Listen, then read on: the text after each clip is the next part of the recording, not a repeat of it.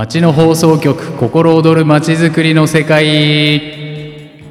この番組は地方で町づくりをなりわいにする3人が町づくりの最前線について語る番組です。ワクワクしながら町を楽しむ方法や町で楽しむ人たちの姿をお送りします。こんにちは。柏崎市の山あいにある越水という集落を100年後まで存続させるために活動しているスピナテールの矢島です。こんにちは。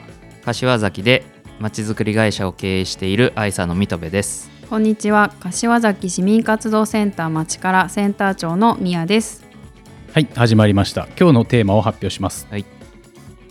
起業とまちづくりです、これうん起業っていうのはあの起こす方ね。業を起こす方、はいはいははい企業じゃなくて起業ね、うん。はい。うん、っていうテーマにしました。はい。あのーさっちゃんも俺も起業してるじゃない？うん。一応そうですね。そう。はい。でみやちゃんも起業しようとしてる？してる？できたらいいですね。であまあそうだよね。半分企業みたいな感じ、うんうん。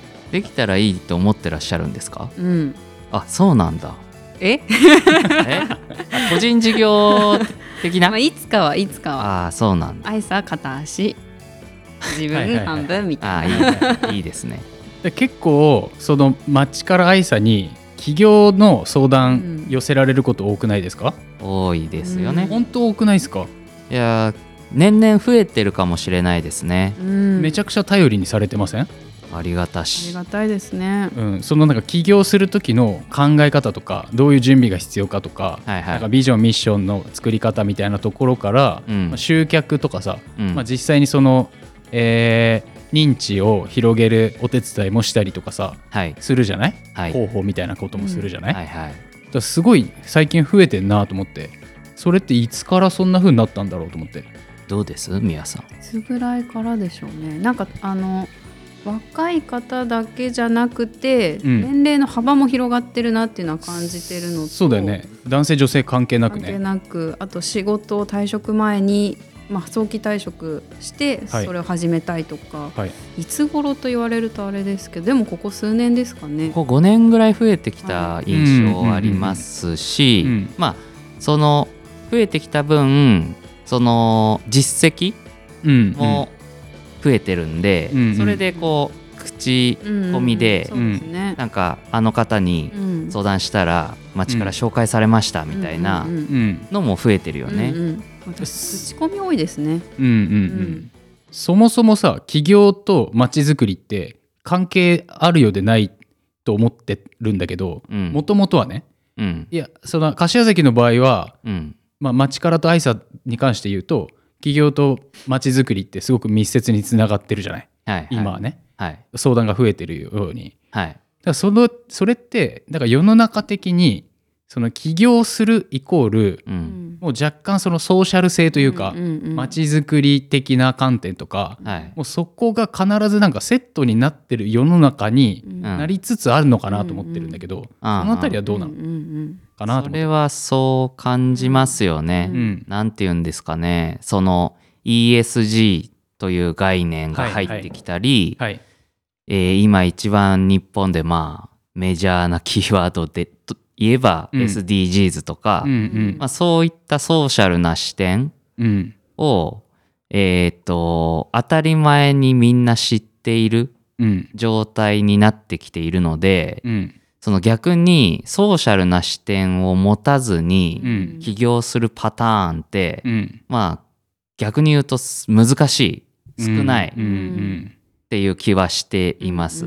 だから、まあ起業する時にもともとって何て言うんですかね。誰かの困りごととか、ううん。んなんか自分が生み出したい世界観とかうん。を軸に作っていくと思うんですけど、その中でその社会とか地域にどう良いインパクトを生み出すかみたいな部分も、うん。結局顧客となるお客さんとか、うん。えー共感したり応援してくれる市民とか、うん。周りの人がやっぱその部分も見てますよね。ううん。んあこの人新しいこと始めるけど、うん。まあ、どういうつもりでやるんだと。そう、うん。なんかただの趣味じゃねえか、うん。みたいなものなのか、うん。自分の得意なこととか持っているリソースを使って他者とかうん。社会に対してより良いインパクトを出そうとしているのかとかっていうのは、うん。なんか見られてる気はしますよね。まあ、世の中的にそうなってるってことだね今ね。うん。そう。でうん最近で言うとあの企業は採用に苦慮してるじゃないですか、はい。うん。人がなかなか集まらんみたいな時、うん。で今の、まあ、Z 世代と呼ぶのがいいのか分かんないんですけどこれから仕事をする子たちうん。はさっきの概念をすでに身につけて社会に出てくるんですよ。うん、観点観点をね。うん。そう。うん。で我々世代ってうん社会に出てから身につけたじゃないですか、うんだからすごくネイティブなやつらが入ってくるんですよ。うん。はいはいはい。ってなった時に押されますよね不不勉。強だと。うん。うんえそんなことも考えられてない会社なんですここってなるんですよ。はいはいはいっていう意味であもあなんかマストに近くなってきてるなっていう気はしてます。なるほどな。じゃあそういううーん社会的なソーシャルなうん、責務を果たしてるか否かみたいなのも既存の企業も見られてるから、うん、えそういうところの相談もじゃああるんかな？来てますね。最近愛さとしては、うん。そのビジョンをどう作ろうかはい。みたいな。はい。コンサルティングの依頼なんかもお受けし始めたので、うんうんまあ改めて何て言うんですかね。まあ一つのコミュニティというか共同体じゃないですか企業って。うんうん。でなんか何の目的もなくは集まらないですよね人は。うん。うん。なんか何か目指してるものがあって実現したい世界があって売りたい商品があって。うん。でそのためにまあ何人かが集まってあの会社が組織されていくと思うんですけど、っうん。てなった時にやっぱどこの頂上を目指してんのかみたいなのをうん。共通言語として語れないと、ううん。んなんかただお金稼ぎに来てますになっちゃいがちでうん。それだけじゃ長く続けられないんですよねうん。共同体を。うん。うん。だからなおさら今パーパスとかビジョンとか理念とかそういったものをうんやっぱり大切にしましょうってうん揺り戻しが来てる気がしますね。うんじゃあ既存の企業がそうだったら新しくね会社を起こす人はなおさら求められるというか、うんまあそれがデフォルトってことだよねもはや。必要だねうんと思うんう。うん。どうですみやさん？うんなんか今の話で言うとそれをなんかその代表の方だけじゃなくて一緒に働く人たちとどうこう一緒に作っていくかうん。共有することでなんかより良い成果を出していくのにもすごく直結するなと思ってて、うん。ああそうですね。いいこと言いますね。なんかあれですよね。それってでも結構難しいですよね。難しい。実際働いてると。うん。というのとあと1000回？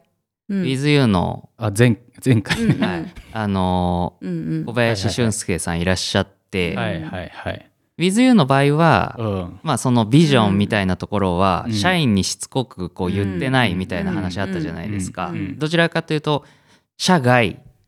社会に向けてそれを発信してるんだと、うんみたいな話もされていてそれも一つの方法だなと思って。あれはあれで素晴らしいよな。そう、うん。自然だもんね。めっちゃナチュラルっていうかさ。そうそうそうそう。自然にそれがまたこう社内で、うん。なんていうんですかこう体制としてもうできてるから、うんうん言わなくていいんですよね、うん。ある意味。うん。だからそれはそのす業種とか、うんうん組織体制とか規模とかにもよってうん。結構違う気はして、ううん。んただ最初起業する時って大体ちっちゃいスモールスタートじゃないですか、うですね。まあ、うちも10人ぐらいの会社ですけど、うん。そんぐらいの規模ならやっぱ積み上げ式のビジョンこうみんなで意見出し合いながらうん。組み立てていくみたいな作り方は結構おすすめですけどね。うんうんうん。じゃあ今もうまあなんていうかな。起業をするってなったら街に対するインパクトっていうのはあの抜きに語れないって感じだよね。視点としてねやっぱりね。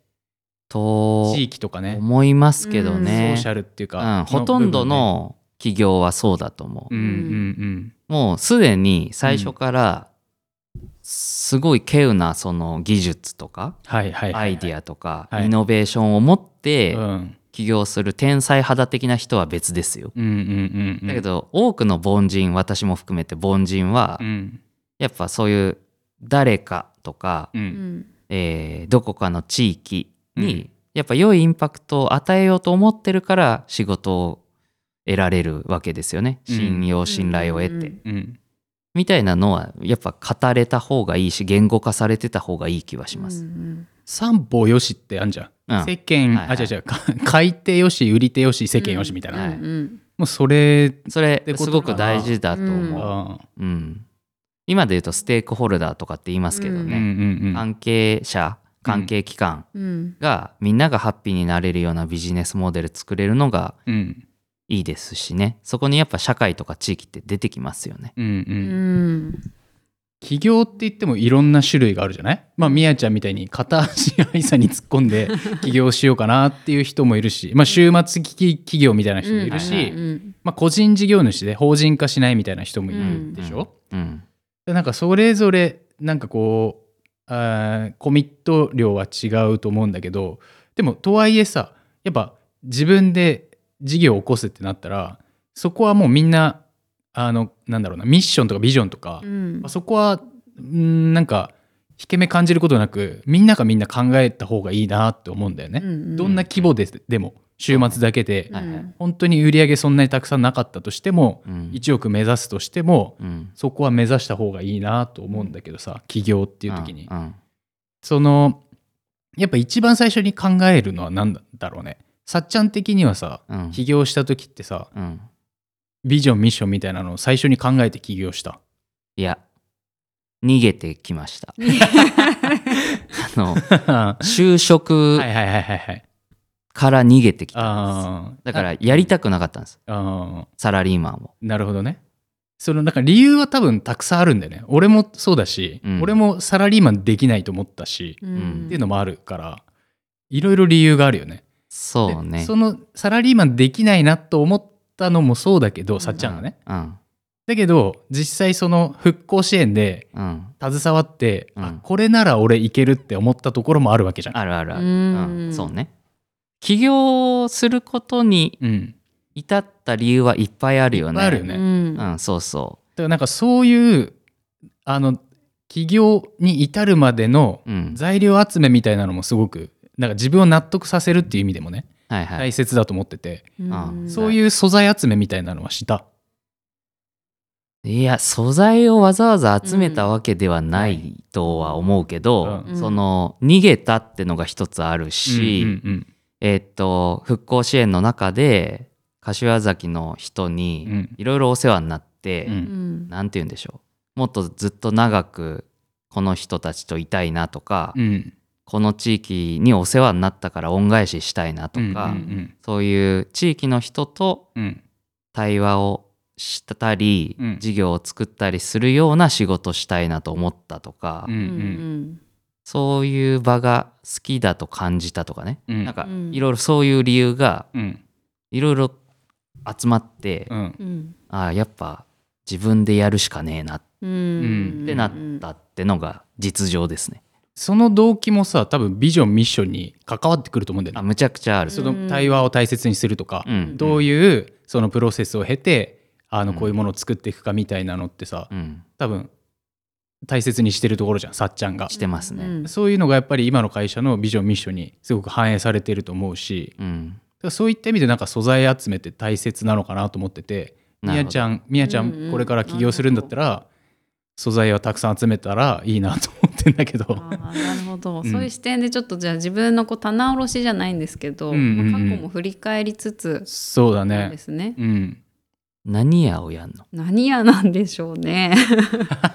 ミヤ。ええー、嘘そんなこと言う？急に。急に親父ギャグみたいな。ねねじゃあギャグっていうか、んなんだかよくわかんない。そうね。何やでもみやちゃんだったら何屋さんでもできそうな気がするんだけど。そうですかね、うんでもまあ結構最近はでももう今の仕事があれ転職だなと思ってるんで自分のやりたいことは愛さで実現しつつあるんですよ。でも愛さできっとできないいけないところも出てきそうだなってなんとなく思っててそこを自分でやろうかなって感じがしてます。なるほどね。ーなるほどねだ。から、はいミヤの裏面を見たいですね。コインの裏面を個人事業でやっててくれる。うんうんうんうんあちょっとダークな部分が出てきて。なんでダークに行っちゃういや、わかんないけど。ちょっとそっちのミヤは若干尖り気味とかさ。あああわかんないけど。厳しいこと言うみたい厳しいことでお客さんついてきてくれるかな。あ ただの二重人格じゃない。でもそうだよね。なんかせっかくだったら違うジャンルな方が相乗効果ね、うん。本業とその副業で相乗効果を生むみたいな、ね、うん。したいですね。でさっちゃんはラーメン屋さんでしょ？そうね、うん。ちょっと独立しまうす、ん。屋台で。屋台でな？いつも出るけどな屋台な。そっか。企業体験をしてる。企業体験のさうん。そのなんか思い立った時のこととか覚えてる？さっちゃん。いやこれで行くぜみたいな。どんな時その瞬間。なんだろう？瞬間までは、うん。あ瞬間なんて言うんだろう。瞬間ってあった？起業思いついた瞬間。今。今みたいにはならんかったよ俺は。あ俺もまあのじわじわだった。ちょっとずつじわじわ。パーセントが上がってっあていつの間にか100に到達してた。もうせざるを得ないみたいうん。な。それで言うとね、うん。結構その意思決定が固まってったプロセスで言うと、うん。まあ、大学そのゼミに所属して、うん。まあ、そこで恩師と出会って、まあ、それがかなりキーポイントだったんだけどうん。まち、づくりをこういろいろ教えてくれる恩師で、うん。で国内のいろんな事例に触れた方がいいみたいなこと言われて、こう全国のまちづくり事例をねううん。んあのメールでアポ取ってこうええ。現地にうん行って泊まってこうえー学んでくるみたいなことうをんルーティンみたいにやってたんですよ。ええ。黒壁のなんかところに行ったりとか黒壁であるんですけどはいはい長浜かなあの街づくりとかまあいろいろ今でいう西粟倉とかそういうトトップランナーみたいなところをうん学びに行ったりとかうん。してたんですよ。で結構ねうん。そういうところのうん。プレイヤうん。ー街づくりやってる人いるんですよ一応。いてまあそれはいますよね。うん。でこ子だくさんだったりするんですよ。はいはいはい。でなのに職業が謎なんです。みたいな人が各地にいたのね。えあーー何屋みたいな。もう何や何屋さんの。何やみやみたいな。人が入れてこなくて。いっぱいいたのよ。でそういう人をまあ先生が紹介してくれて行くんだけど。うん。でいろいろ話酒飲みながら聞くじゃん。うんでさ、まあ、楽しそうなわけね。うん。街づくりやってて。うんうんでだけど何業の人かは全然わからん。うん。ううんんけど子供はいっぱいいて一応食わせられてるっぽいなと。ん。じゃあ俺もワンチャンいけるな？みたいな。うんうんふうにだんだん麻痺してった麻痺。の。そう。似たような人種のやつ一応いる説うんみたいな。あじゃあ一回やってもいいかみたいなね。あはいはいななんかあれだよね。そのいいメンターと悪いメンターって言い方が正しいかどうか分かんないけど上ばっかじゃなくて下のメンターも用意しろとか言うじゃん。なるほど。なるほどね。あの人見たくなりたいっていうメンターと、うんあこういう人でも生きていけるんだメンターみたいな、そうねまあ、。それも大大切だなと思うんだけどさ、んそうだねう。んそうだねこう。はなりたくないみたいなね。いやこうなっても生きてけんだみたいなあ生きていけるそう最そうそう低限。そそうこを。設定できるみたいなうん。うんあそれで言うと、うんいたんですよそういう人たちが。うんうんうんだから今一応成り立ってんですよ私。あ当時背中を見せてくれた先輩たちがいたんですよ。いまだにその人たちも何やかし分かんないですけどうんでも自分みたいなことやってるんです。うーん。街づくりで飯食ってますみたいな。それはうん。なんか何やか分かんないっていうのはうん、いろんな仕事もしてるってことでしょ？そのやっぱ街づくりって言葉広すぎるからさ、広いね。ううんん。うん、本当に超山間部の、うん。あのー人がまあだいぶ減っているようなエリアうん。で街づくりしてますみたいな人はまあその外部環境とかによってさ事業の作り方ってだいぶ変わってくるから、うん。ちょっとインバウンドとか観光うん。みたいな要素も事業として持ってたりとか、ううん。んでも一方でうちみたいにその住んでる人たちのチャレンジを応援するみたいなうん。事業もやってたりとか、うんまあいろいろ街づくりと言っても、ううん。打ち手とか施策はそうだね。無限にあるから、うんうんううんんやりやってることは実際はいろいろ違うんだわその人にとうんよってね。だけどやっぱそのその街を面白くするとか、うん持続可能にするとか、うん。うんより良くするみたいなうん。ところは共通言語、うんうんうん。うん俺はこうやってるみたいな人がいっぱいいてあなんとか飯食えんだみたいな。うんうんうん。じゃあまあその覚悟が決まるってことだよね。まあそういうものを見ていくとね。見てうん。そうだね、うん。でなんだろうね。憧れもするしね。そう。だしまあ自分の場合はさ、うん。大学4年ぐらいだだったから腹くくったのは。その要は何も守るもんなかったからうんうん。結婚もしてないし子供もいないし、ううん。んで4人男兄弟で自分いなくなっても別に誰も困らんみたいな、うん。もうほぼノーリスク。うん。うんだから、うん。まあ行かない理由が見当たんなかったよね。うん。別に自分が食えなくてうん。のたれ死んでも本望だなと思って。うんうんやりたいことだから。うん。ううん。んやりたくないサラリーマンはやりたくなかったからうんね。うん。だからその憧れる気持ちとかこれやりたいとかせっかくもらったそのご縁の人たちと一緒にこう引き続き仕事をしたいっていう方面のううんんモチベーションとうん。サラリーマンできないとかうん。あの先輩と仲良くできないとか、うんうんうん。まあ、そういう方のモチベーションもあるってことだよね。そう。いろいろなねやっぱ動機があるよねきそう。っとね。うん。で、うん。いろいろな動機のうん。なんか着地地点がうん。起業だっただけで、うん。人によっては全然違う着地する場合もあるだろうから、自分はそうだったってだけだよね。俺もそうだな。やりたいこととかうん。作りたいし、あの光景とか、うん。あーやりたいスタイルとかううん。んあるし、あのサラリーマンでは絶対無理。うん。っていう気持ちもあったし、うん。いろいろやっぱ動機はたくさんあるよね。そうだよね。うん。なんか決定打はあったんですか、決定打は、まあ、一歩その起業に向けて踏み出した時は多分そのサラリーマンを辞めた時だと思うんだけどちちょうど娘がうん生まれる長女が生まれるタイミングだったんでね、うん。その時にサラリーマン辞めてどえれえタイミングだった？田んぼの会社に転職して、まあ、腰水で農業できるようにっていうのでうん。転職したんだけど、うん。やっぱこのまま行ったらうん、もう逃げられなくなるなっていうのがあったから、うん。もうここポイントオブノーリターンだと。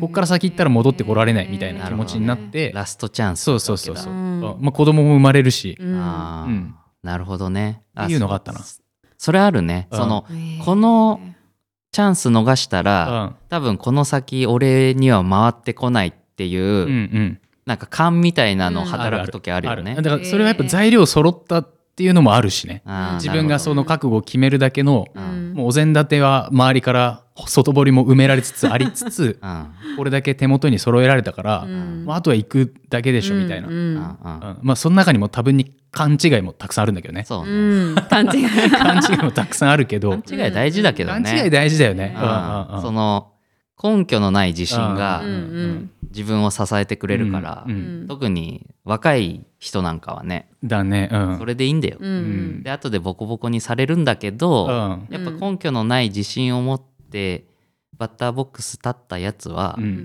なんか傷つきながらうん。力もつけるから、うんうん。うんトータルで結局いいんですよ。うん。で完璧にね何もかも揃って、うん。完璧に綺麗に正しくうんスタートなんてできるはずないからさ、そうね、うん。でずーっとまだ準備できてないっすって言いながうら、ん。うん。もう何年もそう言ってるううん。ん人もいらっしゃるじゃないですか。うんうんうん。まあそうなっちゃうともういつの間にかこう5060うんうんみたいな、うん。もう挑戦が厳しいみたいな、うん。今度違う理由が出てきたり、そうだね。起業しない理由が揃い始めちゃうんだね、うん今度ね。ね。だからもうね崖から飛び降りてうん。うんやるタイミングがうん。うんある人もいますね、そうだね。うん、でやりたければ。